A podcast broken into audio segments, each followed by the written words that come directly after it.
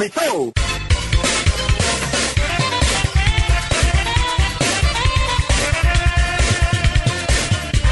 Olá, sejam muito bem-vindos ao nono episódio do Pizza Roxa, podcast especializado em futebol italiano, apresentado por mim, Evilásio Júnior, e pelo também jornalista Luan Santos. O programa está disponível nas principais plataformas de streaming e você pode assinar para receber a notificação dos novos episódios toda semana no seu aplicativo favorito. Fala! Muitas mudanças, principalmente na parte de baixo da tabela após as rodadas do meio e do fim de semana. Fala Vilásio, foram duas rodadas uh, bastante movimentadas e tivemos realmente muitas mudanças na parte de baixo e também lá na frente, né? Na frente a briga continua muito boa e embaixo, com essa recuperação do Cagliari e do próprio Torino, deu uma melhorada. Eu acho que tem mais gente aí nessa briga. Grande jogada! Então vamos logo ao balanço da 26 rodada. No sábado, a 26 começou com Spezia 1. Benevento, um gol de Gaiti aos 24 minutos do primeiro tempo para visitantes, enquanto Verde empatou para os donos da casa aos 26 da etapa final. Bom jogo. Gostei muito do, do início de jogo do Benevento. Eu acho que a equipe deu sinais de que poderia vencer a partida, mas o Spezia melhorou bastante no segundo tempo. Foi um jogo bem movimentado, um bom jogo. E acho que acabou que o empate foi justo pelo que ambas produziram. Ainda no sábado, Udinese 2, Sassuolo 0, hoje Lorente aos 42 do primeiro tempo e Roberto Pereira aos 48 do segundo. A Udinese em uma crescente espetacular com um detalhe. Rodrigo Depou sendo o cara decisivo nos últimos jogos da Udinese, inclusive fez assistência para o gol de Pereira. Udinese em grande fase, é, Vilásio. Uh, acho que talvez seja a melhor fase do, da equipe no campeonato.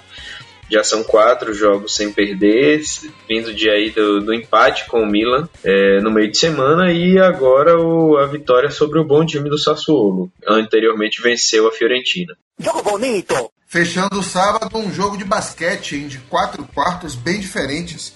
Juventus 3, Lazio 1, gol de Correia para o Leacoli aos 14 minutos do primeiro tempo, enquanto a Juve iniciou a reação com Rabiot aos 39, com assistência de Morata, que marcou os outros dois gols, o de desempate aos 12 da etapa final, após assistência de Chiesa, e três minutos depois convertendo pênalti para dar números finais ao clássico.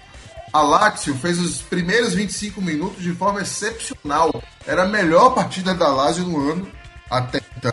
Só que aí depois, né, como se acabasse o primeiro quarto e o time perdesse o gás, os outros três quartos da partida foram completamente dominados pela Juve, que mesmo sem Cristiano Ronaldo, foi poupado só entrou aos 24 do segundo tempo, fez a melhor partida, em minha opinião, da temporada. Pirlo conseguiu ajustar bem a equipe o time jogou consistente. Será que foi porque não precisava jogar em função do Cristiano, Luan? Talvez, viu, Vilásio? É, a Lazio, inclusive, um, um belo gol do Correia, né? Driblou e a, a, defesa e conseguiu bater no contrapé do goleiro, mas eu acho também que foi a melhor partida. Talvez porque não precisou jogar em função de Cristiano Ronaldo, mas eu acho também que a, a Juve conseguiu evitar que os principais jogadores da Lazio, né, que são o Immobile, o Luiz Alberto e o Milinkovic Savic, que fez uma bela jogada, inclusive quase faz um golaço, uhum. que esses três caras jogassem é, o que eles podem jogar. Luiz Alberto, inclusive, Tanto é ficou que... muito irritado na partida. Muito, muito irritado. Tanto é que o gol, o gol da Lazio saiu dos pés de correr. É, a Lazio poderia até ter feito outro gol ali naqueles, sei lá, 25, 30 primeiros minutos de jogo. Não fez e a, a Juve é, se ajustou na partida, marcou essas principais peças da Lazio, conseguiu. O Chiesa fez uma ótima partida pela Juve. Excelente. Desde a Fiorentina, não vi Chiesa fazer uma partida tão boa. Muito boa a partida do Chiesa. E, enfim, conseguiu jogar muito bem, se impôs, usou suas principais armas, a velocidade do, dos seus homens lá da frente, do Chiesa. O gol do Rabiot, inclusive o gol do empate, foi um golaço, né? Golaço. Rabiot pegou, foi um chute, foi uma velocidade incrível da bola, acho que o goleiro nem viu. E, enfim, conseguiu uma virada, a Juve uma virada importante. É, simbolicamente, a Juve também passa uma mensagem de que está viva no campeonato e que talvez até tente aí dar um susto na Inter. É verdade. O que se fala na Itália, inclusive, é que a Internacional está vendo o Milan no retrovisor, mas preocupada na verdade, com a Juventus, que todo mundo teme é um crescimento de novo da Juventus, como já aconteceu em outras temporadas, e que ela chegue nas últimas rodadas pronta mesmo para disputar o Deca Campeonato. Pois é, e depois desse histórico aí que a gente teve nas, nas últimas temporadas, inclusive naquela lá com o Napoli, não dá para duvidar da Juve, não. Domingo, Roma 1, Genoa 0, gol de Tini de cabeça aos 24 minutos do primeiro tempo e só. O Genoa deu trabalho a Roma. Muito o Genoa trabalho. deu trabalho. A Roma, obviamente, foi superior na partida, mas uh, o Genoa teve chance de complicar a vida da Roma no campeonato. Mas acabou que o 1 a 0 acabou dando a vitória a Roma, uma vitória importante para o time no campeonato. Contra uma equipe difícil, que vem jogando bem e que vem tirando pontos importantes dos outros times da, da parte de cima aí nas últimas rodadas. Verona 0, Milan 2, gols de Krunic aos 27 do primeiro tempo e Daló aos 5 do segundo. Mesmo seis desfalques, entre eles o trio principal Rebic, Ibrahimovic e Tchalhanoglu, de Stefano Pioli deu conta do recado. Lô. Deu conta do recado com dois belos gols, né? Não foi uma partida excepcional do Milan, mas fez o que precisava ser feito, os gols e da vitória. né? Não, não jogou brilhantemente, mas soube controlar a partida de forma a conduzir o resultado positivo. Os dois gols foram muito bonitos, mas o do Krunic, o primeiro gol, é, foi uma finalização bem bonita na, no ângulo do goleiro sem chances. O goleiro ficou parado do Verona. Jogaço! Fiorentina 3, Parma 3, gols de Lucas Martinez para Viola aos 28 do primeiro tempo. Empate de Cuca de pênalti aos 32. Nova vantagem para a equipe da casa aos 42 com Milenkovic. Mais uma igualdade visitante aos 27 da etapa final com Kurtic. Virada para o time da terra do prosciutto aos 45 do segundo tempo com Mihaila. E aí, para não perder a tradição, gol contra Giacopone nos acréscimos aos 49, que impediu o vexame de Cesare Prandelli e jogou de novo mais um balde de água fria nos planos de Roberto da Versa. Lô. Curioso, Vilas, é que só a Fiorentina, nessas últimas rodadas aí, não conseguiu arrancar uma vitória do contra o Parma no segundo tempo. A Fiorentina conseguiu sair do primeiro tempo ganhando, mas no segundo tempo, quando o Parma costuma ter uma queda brusca de rendimento, foi quando o Parma conseguiu empatar a partida e virar a partida lá no- nos minutos finais e a Fiorentina conseguiu também um empate com um gol contra. Me chama a atenção que os dois gols da Fiorentina foram marcados por defensores, o Martinez e o Milenkovic, o, o terceiro gol foi um gol contra, o que diz muito sobre o time de Cesare Prandelli. Cesare Prandelli, apesar de ter bons jogadores para o setor ofensivo da equipe, aí entre eles o, o Vlahovic, que é, junto com o o melhor jogador do time no campeonato, ainda assim a Fiorentina ainda tem muita dificuldade para criar jogadas ofensivas. E isso ficou muito claro nesse jogo. Tanto que os dois gols saíram dos pés de dois defensores. É, o time de Cesare Prandelli está muito distante daquele time da Fiorentina de Cesare Prandelli que foi para a Liga dos Campeões da Europa e que deu alguma felicidade ao torcedor da Fiorentina no, nesses últimos anos aí. Quem diria, hein? Crotone 4, Torino 2, gol de Sime aos 27 do primeiro tempo de pênalti. Empate do time piemontese aos 45 com Mandrágora. Sime, o nigeriano, voltou a marcar aos 9 da etapa final. Reca ampliou aos 35. Sanabria diminuiu aos 39, mas aí, quando parecia que o Toro podia empatar, ou nada deu números finais para a equipe da Calábria aos 49. Muito, muito difícil a situação de David Nicola, hein, Luan? Bastante difícil, Vilas. A gente até achou que a chegada dele deu um ânimo ao Torino. E de fato deu. Mas aparentemente não é o suficiente para tirar o time dessa situação complicadíssima que o Torino está enfrentando. E não é dizer que foi uma partida em que o Crotone, enfim, uma partida extremamente equilibrada e tudo mais. Não, o Crotone de fato mereceu o resultado. Embora o Torino tenha um, um poder ofensivo muito grande, mas o Crotone soube construir o placar favorável. È una falta, eh? Enfim, lamentava aquelas cenas lá de, de aquela discussão, aquele empurra-empurra no final da partida, totalmente desnecessário. Enfim, uma vitória muito importante pro Crotone. A situação do Crotone no campeonato não é das melhores. Mas foi uma vitória muito importante para a equipe, dá um novo ânimo, né? Afinal de contas, a distância não é muito grande, né? São sete pontos de distância para o Cagliari, que é o primeiro time fora da zona do rebaixamento. Então, milagres acontecem, né? Outro jogaço, Sampdoria 2, Cagliari 2. Em franca recuperação após a chegada de Leonardo Semplice, a equipe da Sardenha abriu o marcador aos 11 do primeiro tempo, sempre com ele, João Pedro. Fez um primeiro tempasso e aí sentiu no segundo tempo, foi substituído. Parecia que a equipe venceria fácil, a equipe do Cagliari, mas aí o time de Claudio Ranieri reagiu com dois golaços do meio da rua na etapa final. Berezinski aos 33, Gabiadini, para mim, o gol da rodada dois minutos depois. Forte bomba!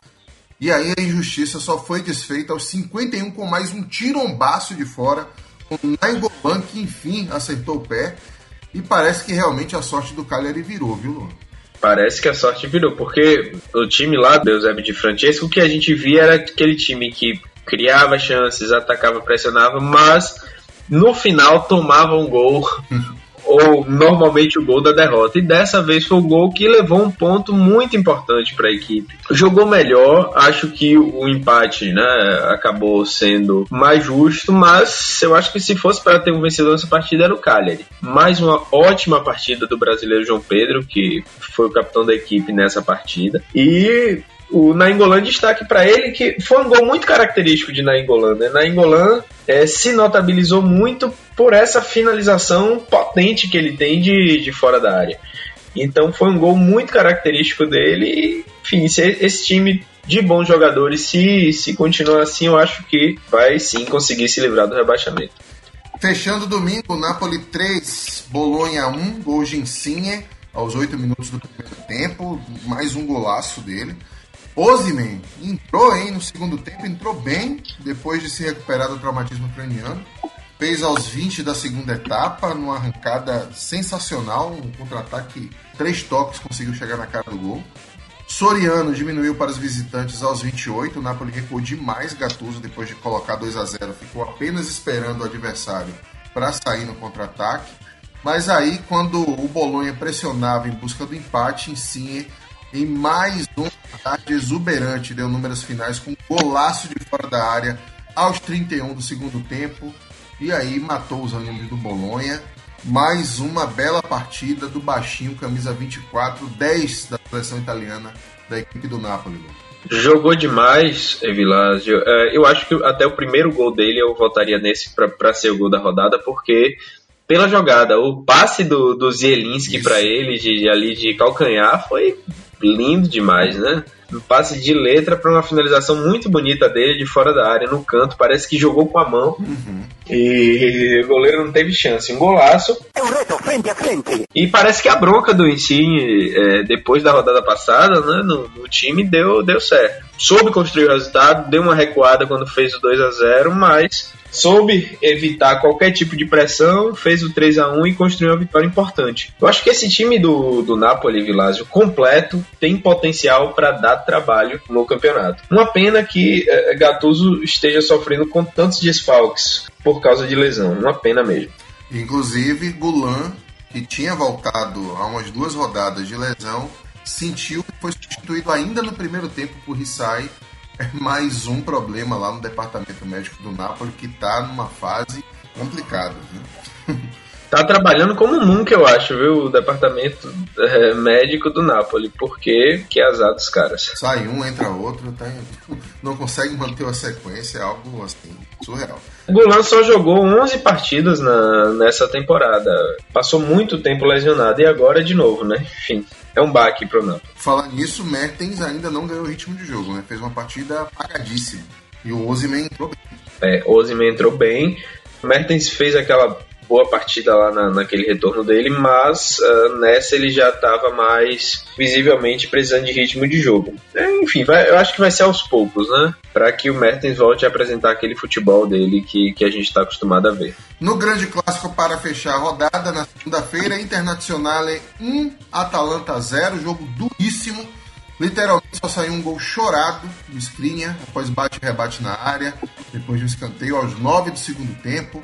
Muriel só entrou no segundo tempo em lugar de Zapata, os dois seguem sem jogar juntos. E Conte optou por deixar Eriksen no banco e formar um meio-campo mais defensivo. Minha pergunta é, Luan, faltou ousadia ao Antônio Conte e Giampiero Gasperini ou a batalha exigia cautela mesmo? Ah, eu não tenho dúvida que faltou ousadia para ambos, é, Entendo e já esperava isso de Conte, mas não esperava de Gasperini. Embora depois da saída de Papo Gomes, a gente já tem visto um Atalanta um pouco menos acelerado. Mas para essa partida eu acho que ele desacelerou demais. Uh, foi um jogo muito duro, muito truncado, embora bastante movimentado não tinha como não ser vindo dessas duas equipes, dos jogadores que eles têm, mas eu acho que Gasperini poderia ter, ter usado um pouco mais. Uh, você falou aí de Zapata e Muriel, eu teria entrado com os dois em campo, acho que poderia inclusive ter forçado um pouco a Inter a recuar mais. A Atalanta deu muito espaço e muito campo para a Inter jogar, foi um jogo muito equilibrado, duro, e o gol tinha que sair daquele jeito mesmo, bate-rebate doido ali na área, o zagueiro Skriniar conseguiu finalizar e dá uma vitória importantíssima para a Inter no campeonato. E mais uma rodada de muitos gols, né? Foram 32, média de 3,2 por jogo, apesar de a Atalanta passar em branco. O que é um milagre, quase um milagre no campeonato italiano, a Atalanta passar uma rodada sem fazer gol. Uma média de gols altíssima, né? Mais de 3 gols por partida. Crotone, Torino e Fiorentina e Parma deram aí uma ajuda boa, mas é, não tivemos nenhum 0 a 0 na rodada. Isso é muito bom. Mostra que os jogos estão cada vez um nível melhor. Vamos então à classificação da Série A após 26 rodadas, seu Luan? Vamos lá. Classificação da Série A depois da rodada do meio de semana e agora do final de semana tem a Inter na liderança com 62 pontos e uma fase sensacional. O segundo colocado é o Milan com 56. A Juve vem na terceira posição com 52 e um jogo a menos. Jogo que já tem data marcada com a equipe do Napoli, dia 17 de março.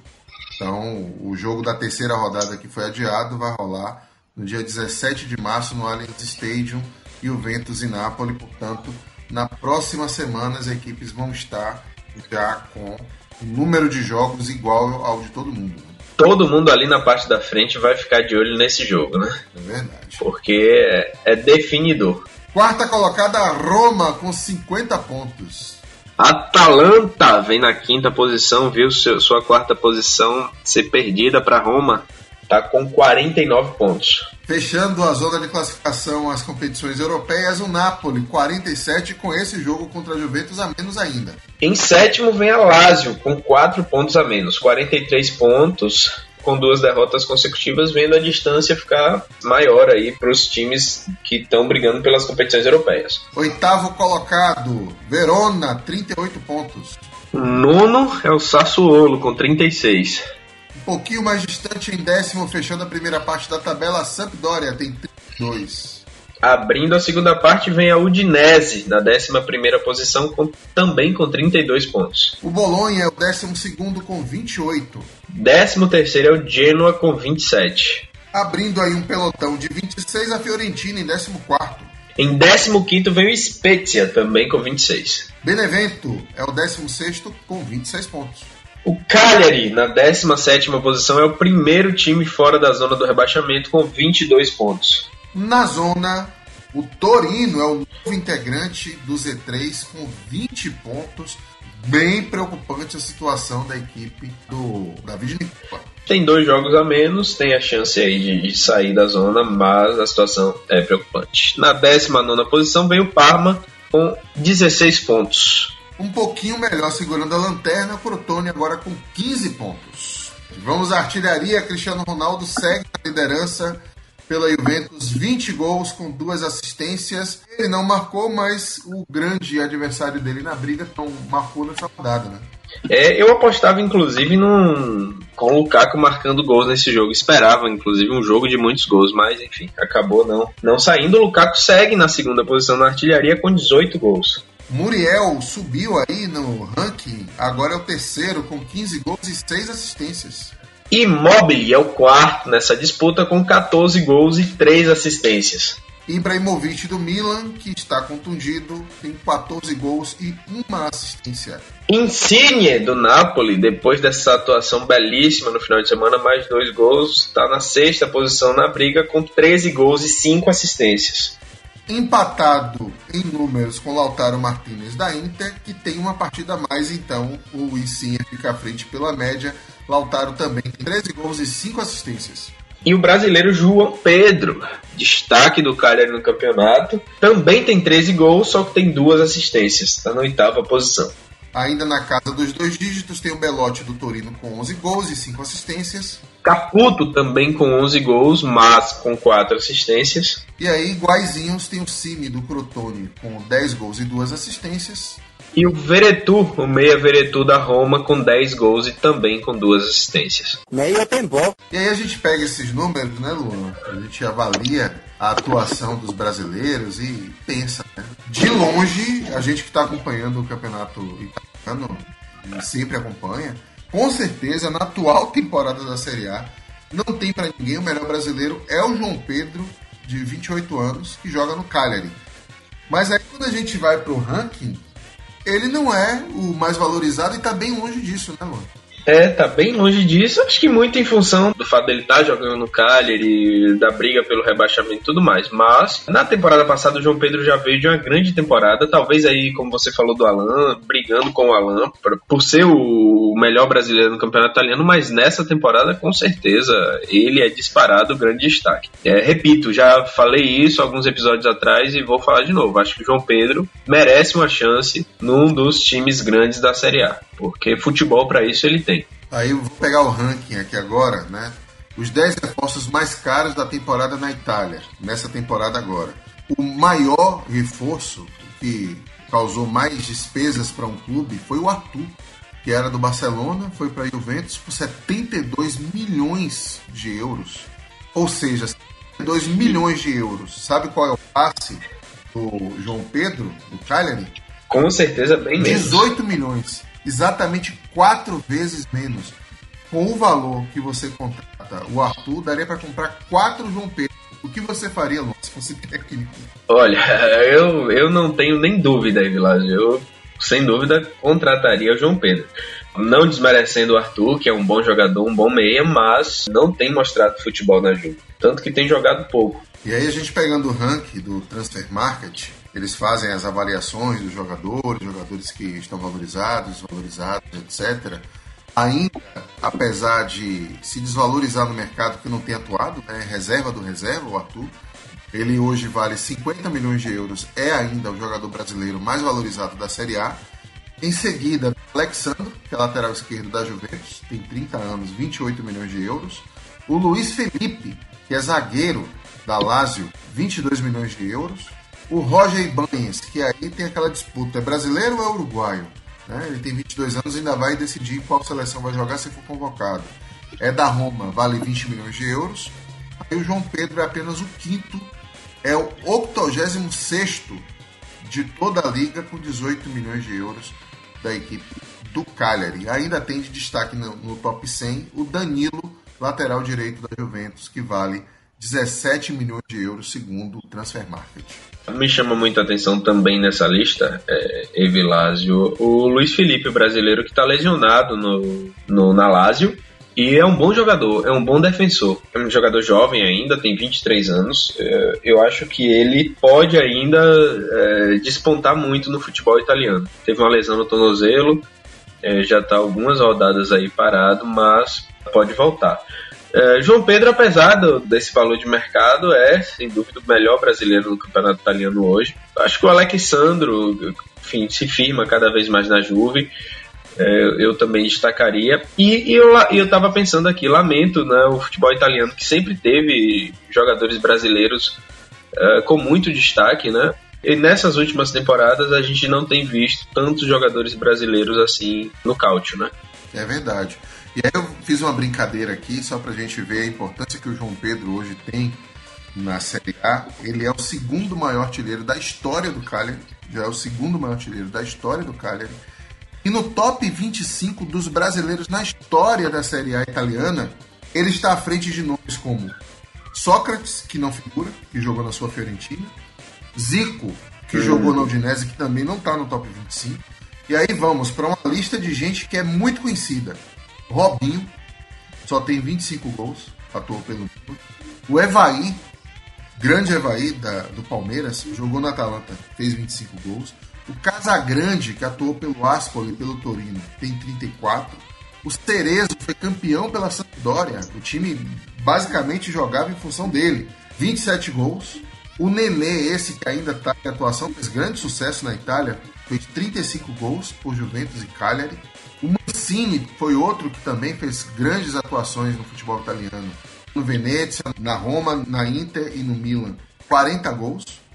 E o João Pedro tem exatamente 40 gols, é o 14 melhor brasileiro da história da Série A italiana. É impressionante, ele está atrás aí, uma lista que tem Luiz Vinícius, que, que jogou nos anos 50 e 60 no Napoli, Bolonha, Vicenza e Inter.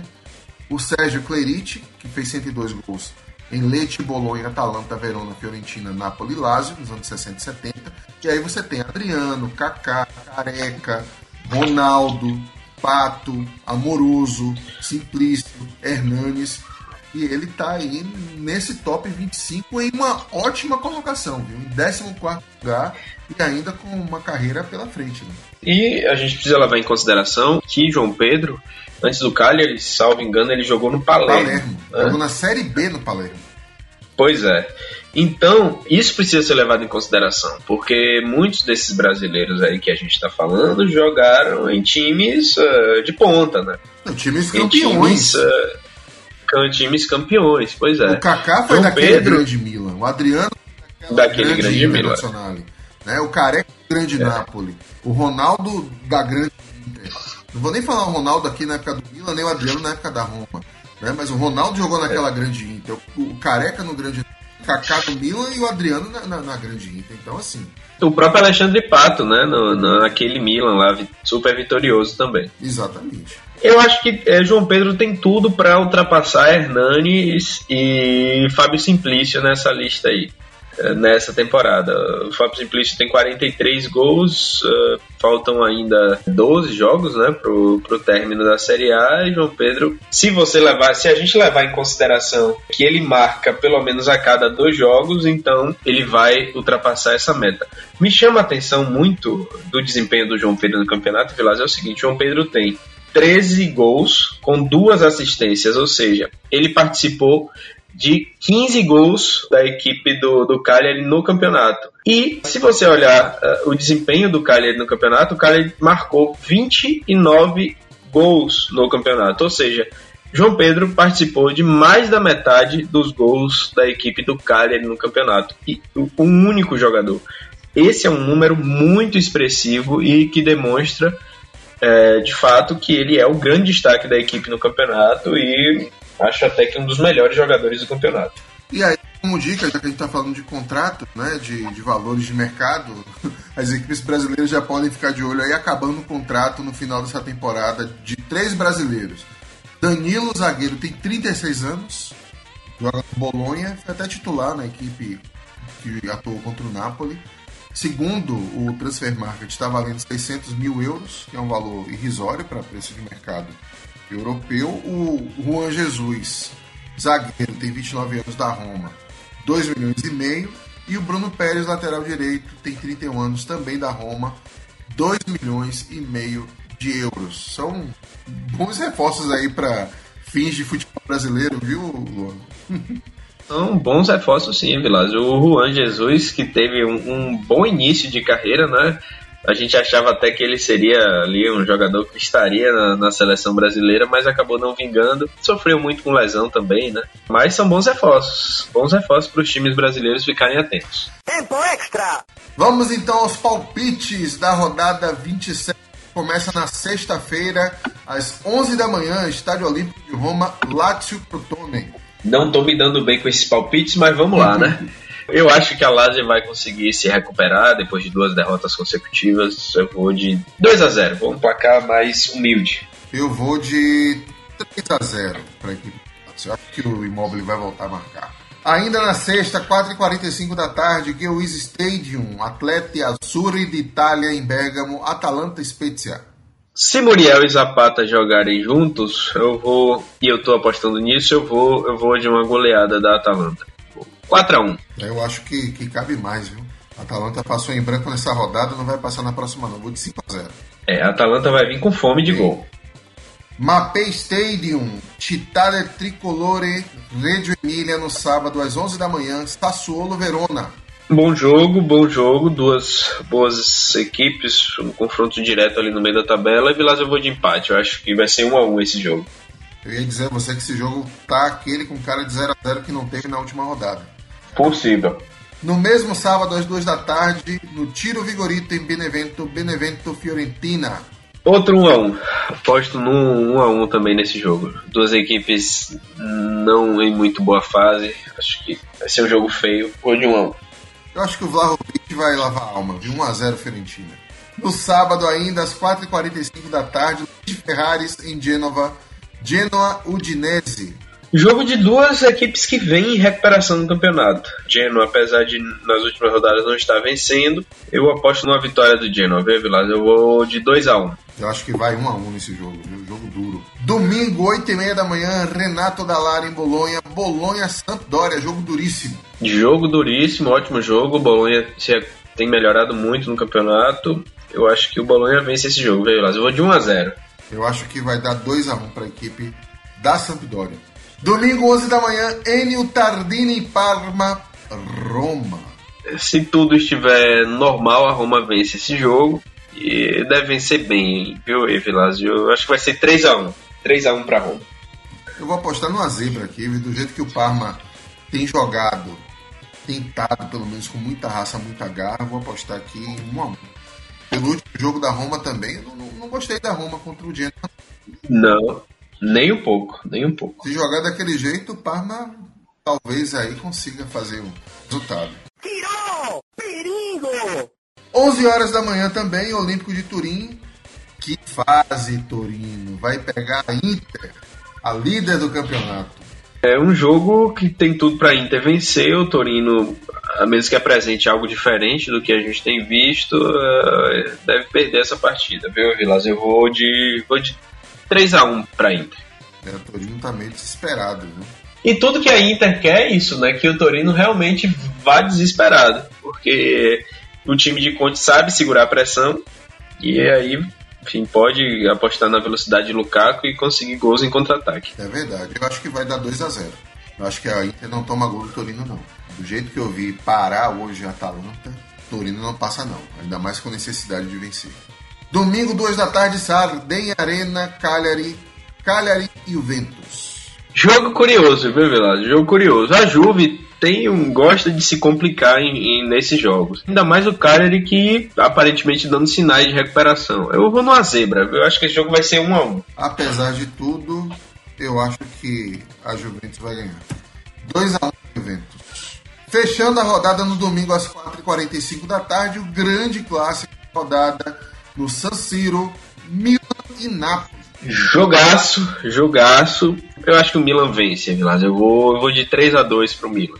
Milan não tem conseguido muita sorte nos times aí é, da, da parte da frente, mas eu acho que vence o Napoli. Pois o Milan é freguês do Napoli nos últimos anos, principalmente.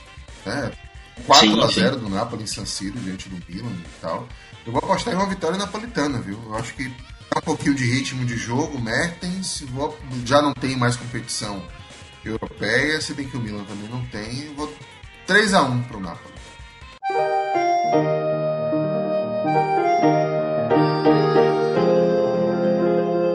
Vamos para a sua dica cultural. Você prometeu que tinha uma dica cultural interessante e mais um caos aí de sua passagem pela Itália. Conta, Lono. Evilásio, é, na verdade, é, é, mais, é mais um caos do que uma dica cultural, é, na verdade. Bom, é, a dica cultural, na verdade, é sobre a Ponte Vecchio, que você, se você for a Florença, você deve conhecer. Né? É, o, é o principal uh, destino turístico de, de Florença. É a ponte que fica sobre o rio Arno, uma ponte que data lá dos anos 1300. 1345 ela foi uh, inaugurada, tem 95 metros. É, um, é uma ponte belíssima, um lugar, inclusive, para belas fotos uma foto com o pôr do sol, ela fica muito bonita. O caos é o seguinte, gente, se vocês forem a Florença e forem é, na Ponte Vecchio, se informem muito bem antes de irem. Porque apesar de todo mundo dizer que é fácil chegar e tudo mais, para nós turistas não é muito fácil. E vamos lá. nós ficamos, minha família, quando a gente foi para lá, a gente ficou no hotel no centro de Florença, né? Enfim, acordamos, tomamos café, tudo.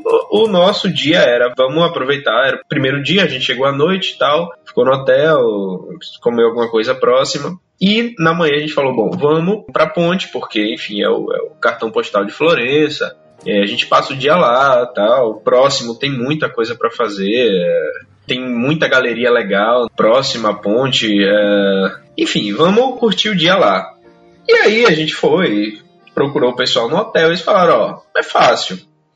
E deram um mapa pra gente, mas não era um mapa oficial para turista, enfim. Acabou, Evilásio, que a gente saiu do hotel, andou o dia inteiro no centro de Florença, enfim, foi entrando um lugar, entrando outro, achando que estava próximo da ponte. E a ponte não chegava de jeito nenhum. Acabou que a gente foi chegar na Ponte Vecchio. A gente saiu do hotel por volta de, sei lá, 10, 11 da manhã acabou chegando na ponte já por volta das 16 horas, quase 17 na verdade. Enfim, andamos o dia inteiro, nos perdemos também lá no centro de Florença. Acabamos curtindo muito o centro de Florença, que é muito bonito, mas uh, curtimos muito pouco da ponte e das galerias que a gente queria ter, ter visto, né? Então, gente, quando forem a Florença, se informem bem, sei lá, até tentem um guia ou ou busquem uma informação mais precisa do que eu e minha família, que a gente acabou curtindo muito pouco desse, que é um dos lugares mais belos de, de Florença. Eu tenho uma dica complementar. Venha, vamos lá. eu fui a Florença num dia que a cidade estava abarrotada de gente, tanto que se eu não tivesse comprado, eu estava em Siena, na verdade, eu fiz um bate-volta para Florença. Se eu não tivesse comprado os bilhetes com antecedência para a galeria dele Uffizi, eu não teria conseguido entrar uma cidade muito cheia, muito cheia. E a Ponte Vecchio estava insuportável no fim da tarde, que foi justamente o período em que eu reservei para estar na Ponte Vecchio, que é o que todo mundo faz, né? Para ver o. Estava impossível. E aí você sabe o que eu fiz? Eu Não. vi a Ponte Vecchio de camarote. Tem uma ponte lateral que fica ela. Eu fui, claro, eu passei pela Ponte Vecchio, vi as galerias lá, aquele mundo de gente, mas aí eu preferi ficar na Ponte Santa Trinità, que é uma ponte que fica próxima à igreja. Ela é a ponte em arco elíptico mais antiga do mundo. Ela tem três elipses achatadas. Você da ponte vê que você vê ela, aqueles arcos. Tem a Sim. vista ali, tanto da ponte Ala Carraia, que fica a oeste, quanto da ponte Vecchio, que fica a leste. Ela fica ali no meio. E você tem uma vista panorâmica de tudo que está acontecendo, inclusive o pôr do sol e o próprio Rio Arno. Acho que é uma dica complementar se tiver muita muvuca na Ponte Vecchio, que é uma coisa comum. Excelente sua dica. É, a gente não pegou muvuca na época porque é, a gente foi no inverno, então a cidade não estava tão cheia, estava tranquilo. O próprio pessoal do hotel sugeriu que a gente não precisava comprar antecipado, a gente poderia ir. Na é, galeria, né? Que a gente conseguiria entrar e conseguimos na galeria, a gente conseguiria entrar e entramos tranquilamente. O problema foi o tempo, de fato, né? Porque a nossa ideia, inclusive, era ir na, nas outras duas pontes, enfim, ir no, nos locais uh, ali do entorno e curtir o pôr do sol na Ponte Vecchio, que acabou, foi, foi só a única coisa que a gente conseguiu fazer, de fato. É isso aí, não fica a dica. Se informe direito, fica veja. E se tiver muito isso. cheio, tem duas outras pontes ali perto que você tem visão panorâmica para ver. É, vai, vai aproveitar da mesma forma. Isso aí. Então, nós ficamos por aqui. Até o próximo programa, que será o décimo Pizza Roxa, seu Santos. Que orgulho. Décimo Pizza Roxa, que orgulho. Número excelente. Vamos continuar aqui falando de futebol italiano. É isso aí, um abraço para todo mundo. Tchau, tchau. Valeu, galera, um abraço. Acabou!